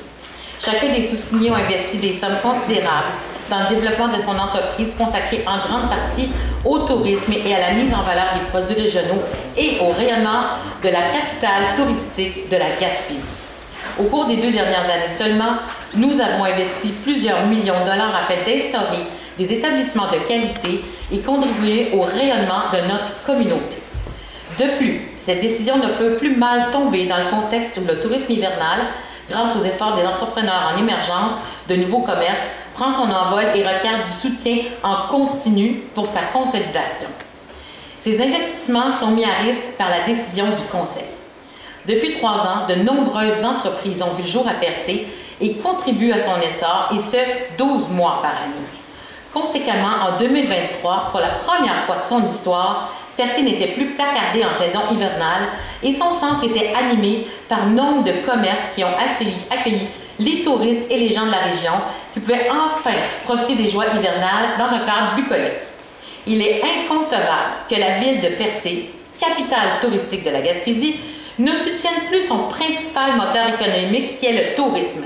En, en retranchant ce poste budgétaire, nous croyons que la ville fait un mauvais calcul et que les conséquences se feront sentir sur l'ensemble de son budget à venir et les impacts collatéraux sur l'ensemble des petites et moyennes entreprises le seront tout autant. La décision du conseil de ville de fermer son bureau d'information touristique ne vient pas sans soulever des questions sur la façon dont la ville en est venue à cette conclusion et dans quelle mesure tous les postes du budget de la ville ont été également fait l'objet d'une évaluation, une réévaluation dans ce contexte. C'est pourquoi nous sollicitons une rencontre avec le conseil de ville pour étudier la situation et évaluer ensemble des solutions potentielles pour remédier à la, à la situation. Alors ma question, c'est à vous, Madame la mairesse, que je dois l'adresser et au conseil. Est-ce qu'il est possible que nous obtenions une séance, une rencontre pour discuter de ça à la fin du mois de janvier ou au début du mois de février? C'est ma question. La lettre est signée par plusieurs entrepreneurs touristiques de la région de Percé. Donc, je pense que c'est sérieux et nous sommes des gens parlable, intelligent et capable de compromis et de consensus. Alors, acceptez-vous de rencontrer les signataires de la lettre? Oui, on, peut vous rencontrer. Euh, on va vous revenir à quel moment? Euh, rapidement, parce que nous, on a des, euh, des propositions à faire au niveau d'un organisme, d'un OBNL, qu'on peut accompagner, comme on a mentionné au budget précédent. On, on s'engage à accompagner un OBNL, à aider à la création d'un OBNL. On a déjà dit qu'on fournirait le bâtiment d'accueil touristique ainsi que la ressource qui vient avec, euh, c'est-à-dire Marie Leblanc, qui est directrice de la promotion touristique à la ville de Percé. Donc, on est capable de faire financièrement, présentement, une grosse part pour euh, cette, cette situation-là, qui n'est pas souhaitable. Puis, comme j'ai dit d'emblée dans mon numéro, Mme Clément, c'est pas une décision de gaieté de cœur, c'est une question financière. Donc, je répète ma question. Est-ce qu'on peut s'attendre à obtenir un rendez-vous avec vous et le conseil?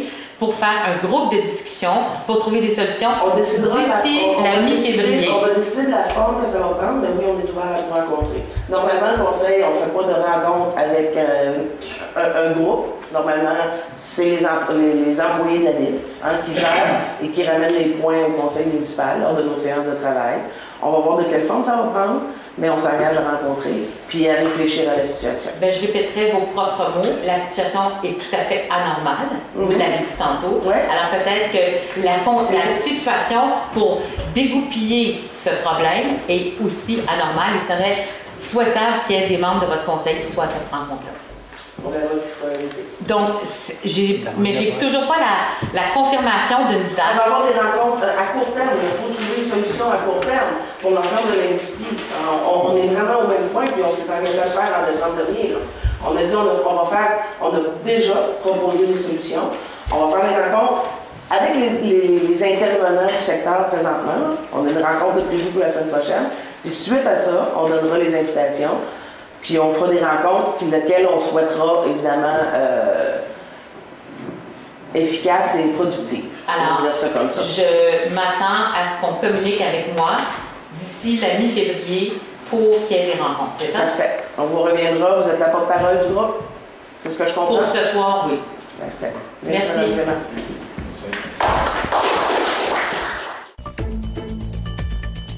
Revoyez tous nos reportages sur notre site Internet. Le 47e tournoi Bantam Midget de Grande-Rivière s'est terminé le 21 janvier dernier. Grande-Rivière a reçu plus de 225 hockeyeurs et hockeyeuses de Gaspé à Carleton-sur-Mer, représentant 16 équipes. Ce fut un succès et l'organisation du tournoi a reçu de bons commentaires de la part des parents, nous rapporte Nancy O'Cœur du comité organisateur du tournoi. Oui, beaucoup, beaucoup de gens ils sont venus nous dire, euh, entraîneurs, hockeyeurs, parents, euh, nous dire félicitations, qu'on a fait du beau travail, puis tout le monde est de bonne humeur, puis euh, ça a vraiment super bien été. C'est le même constat que fait Tommy Limburner, directeur des loisirs, de la culture et de la vie communautaire, en plus que c'était des matchs d'une bonne intensité on a des commentaires très positifs. Euh, les gens qui sont ici, euh, je pense qu'ils apprécient euh, toutes les activités qui se passent en fin de semaine. On a aussi des très bons matchs avec une bonne intensité, mais aussi un très bon respect dans le jeu. Je pense que c'est apprécié de tout le monde. Le comité organisateur travaille fort pour encadrer tout ça. Nous autres, notre équipe aussi à la ville. Je pense que tout le monde est, conscient et reconnaissant de, de l'énergie qu'on met là-dedans pour, pour nos jeunes dans notre collectivité. Bien que dans les sports, il y a de la violence envers les arbitres ou encore des parents qui pourraient s'emporter un peu trop, L'organisation et la ville ont été en mesure de faire respecter l'ordre pendant le tournoi. Bien, c'est un travail de collaboration continuel, autant avec euh, l'Association du hockey mineur qu'avec le tournoi, euh, le comité organisateur, la ville et les arbitres. Les arbitres d'ailleurs qui, sur la glace, eux, s'occupent euh, de faire le travail, puis ils le font très bien. Ils font un travail colossal depuis le début de la fin de semaine. Euh, la sécurité qui est là aussi, là, qui, était, qui fait un gros travail avec les parents, qui assure une présence. Déjà là, ça, des fois, de voir un dossard de sécurité, ça calme un peu des parents qui voudraient peut-être un peu trop s'emporter dans le moment, de, dans l'émotion. L'équipe de la ville, on est là aussi. Là, on assure, on s'assure que tout se fasse dans l'ordre et dans le respect.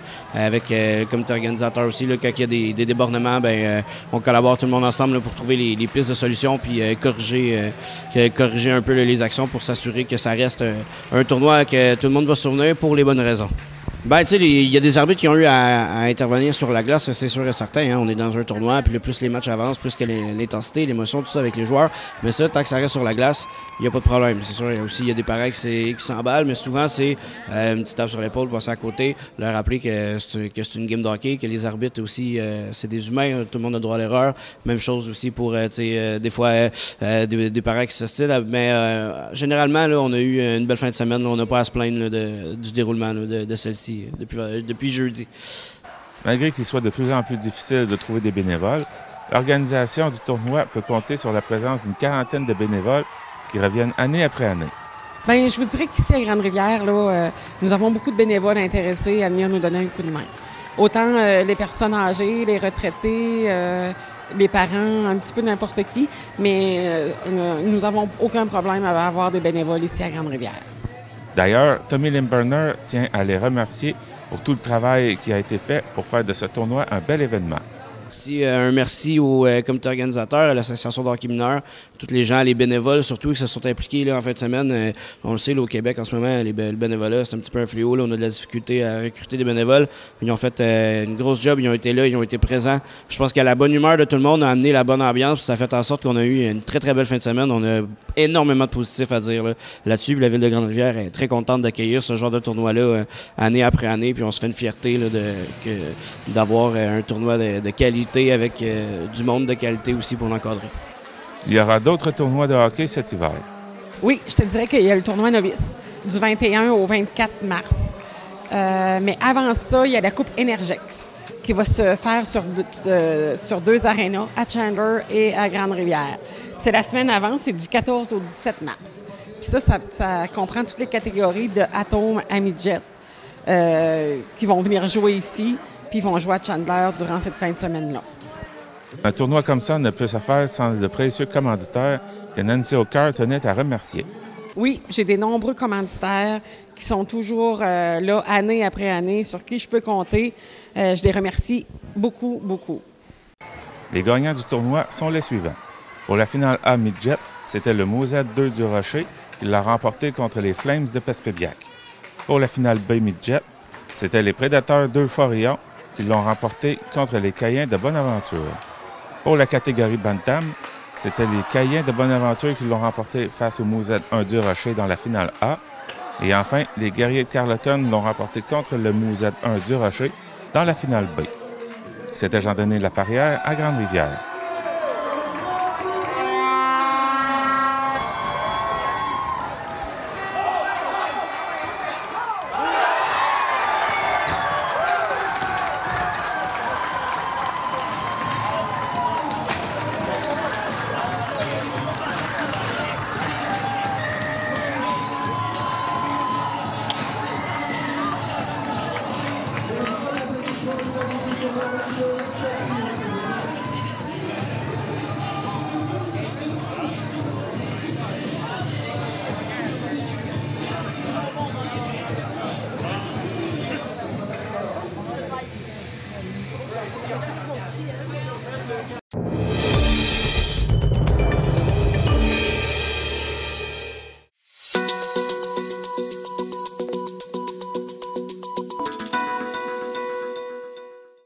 Financement attendu pour 98 logements abordables selon Radio Gaspésie. La MRC de la côte de Gaspé attend avec espoir des réponses favorables de la part du gouvernement québécois pour des demandes d'aide financière liées à deux projets de logements locatifs abordables. À Gaspé, les habitations de la montagne ont proposé un projet de 84 logements, tandis que Grande-Vallée en a suggéré un autre de 14 unités, tous deux dans le cadre du programme Habitation abordable Québec. La région fait face à une pénurie criante de logements, avec un déficit de 900 unités, dont 400 à Gaspé, où le taux d'inoccupation est de 0%. Le maire et préfet de la Côte de Gaspé, Daniel Côté, souligne l'urgence de cette situation et la nécessité de solutions incluant le logement abordable, pas seulement privé. Il espère que ces projets seront acceptés par le gouvernement après des annonces précédemment décevantes. Noël Richard, maire de Grande-Vallée, fait remarquer que les coûts de construction sont particulièrement élevés en région en raison de l'éloignement et du manque de concurrence. Une réalité qui justifie, selon lui, une intervention accrue de l'État pour financer ces projets.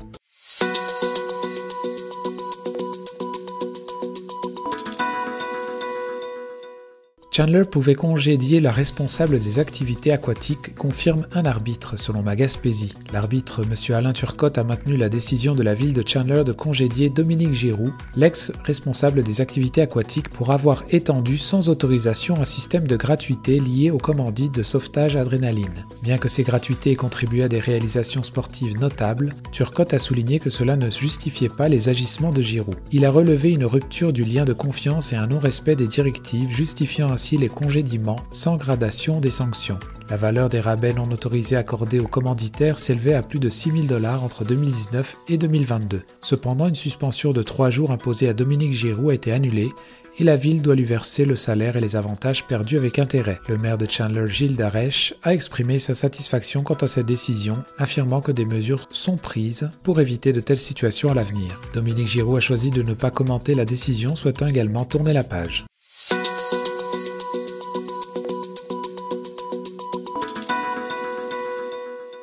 Cogeco délaisse l'estran et la télé communautaire selon Radio Gaspésie. Cogeco, une entreprise de câbleau-distribution, a annoncé qu'elle mettra fin à ses activités dans le secteur de l'estran et sur une grande partie du littoral nord de la Gaspésie, le 31 mars prochain. Cette décision, prise en raison du faible nombre d'abonnés dans la région, a été communiquée aux clients par le biais d'une lettre récente. La mairesse de Petite-Vallée et la présidente de Télésourire Monica Tate a confirmé que cette cessation d'activité affectera également la diffusion de Télésourire, un média communautaire local. En réaction, les employés et partenaires de Télésourire s'activent pour trouver des solutions alternatives afin de maintenir la continuité de leur service de diffusion. Dans l'intervalle, après la date limite du 31 mars, Télésourire, qui opère depuis 1991, prévoit de continuer à diffuser ses contenus sur son site web tout en cherchant d'autres options viables pour sa diffusion.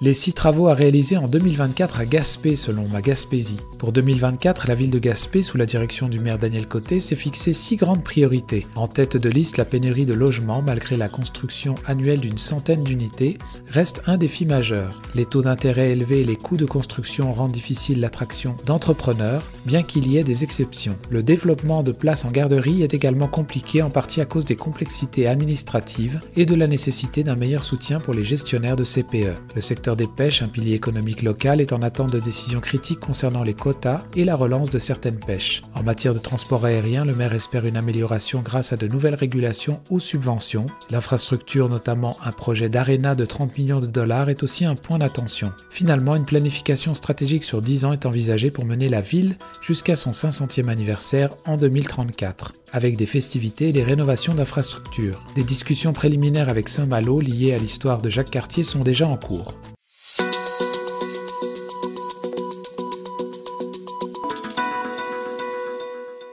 Le ton monte à Percé selon Bleu FM. La fermeture du bureau d'information touristique de Percé a été au cœur des débats houleux lors de la dernière séance municipale où citoyens et élus ont échangé avec des tensions palpables. La période des questions a été particulièrement animée, se transformant par moments en un exutoire pour les frustrations locales. La mairesse Cathy Poirier a expliqué que cette décision difficile a été motivée par la nécessité d'économiser 168 000 dollars pour éviter un choc tarifaire pour les contribuables, tout en offrant un soutien à un organisme à but non lucratif prêt à gérer le bureau. Cette ouverture a été suivie par l'intervention de la commerçante et citoyenne Nathalie Clément qui a exprimé sa déception et proposé une rencontre entre commerçants et élus pour trouver des solutions. Alors que la séance progressait, le ton des échanges s'est intensifié. Un citoyen a présenté ses idées pour le bureau touristique, mais sa discussion avec la mairesse a fini par dégénérer, créant une atmosphère tendue parmi l'assistance. Cette situation reflète la préoccupation croissante de la communauté face à la décision de fermer le bureau, qui est un enjeu majeur pour la ville touristique.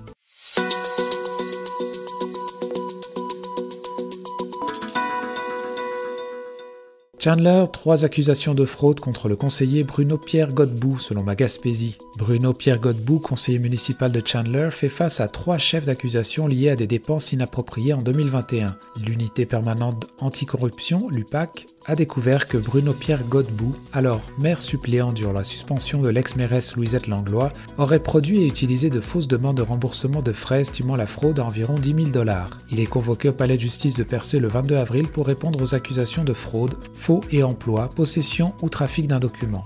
La controverse autour des frais de déplacement totalisant près de 7000 dollars depuis janvier 2021 avait déjà été soulevée au conseil municipal. Des factures douteuses de 3200 dollars avaient été relevées avec des interrogations sur la nécessité des déplacements à Québec. Bruno Pierre Godbout, refusant de commenter les détails, a déclaré vouloir se défendre contre ces allégations. Le maire actuel Gilles Darèche a exprimé sa confiance en Bruno Pierre Godbout tout en soulignant que l'affaire remonte à une période où il n'était pas maire. Il attend l'issue de l'enquête avec intérêt.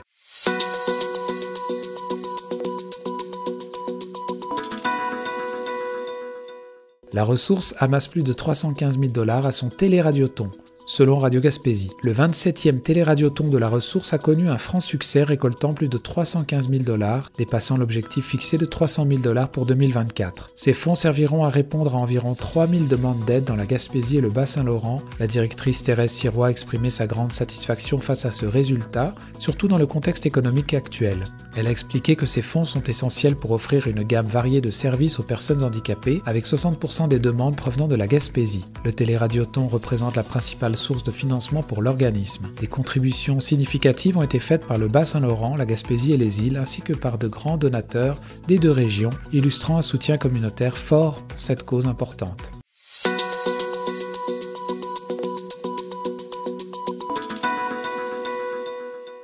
Les premières infirmières de l'Afrique travaillent au CIS de la Gaspésie selon Radio Gaspésie. La région de la Gaspésie a accueilli avec succès sa première cohorte d'infirmières venues d'Afrique qui sont désormais employées par le CIS de la Gaspésie. Cette cohorte, composée d'une trentaine d'infirmières originaires du Cameroun, de la Tunisie, du Maroc et de l'Algérie, a suivi une formation de 915 heures depuis octobre 2022 au Cégep de la Gaspésie et des îles. Selon le directeur des études du Cégep Serge Rochon, toutes les participantes ont réussi leur formation. Elles travaillent pour le 6 de la Gaspésie depuis novembre et décembre dernier en tant que candidate à la profession d'infirmière. Par ailleurs, une deuxième cohorte comptant 40 infirmières et infirmiers est actuellement en formation depuis septembre dernier dans le même établissement, poursuivant ainsi cette initiative enrichissante pour la région. Vous écoutez votre reflet d'ici. Revoyez tous nos reportages sur notre site Internet.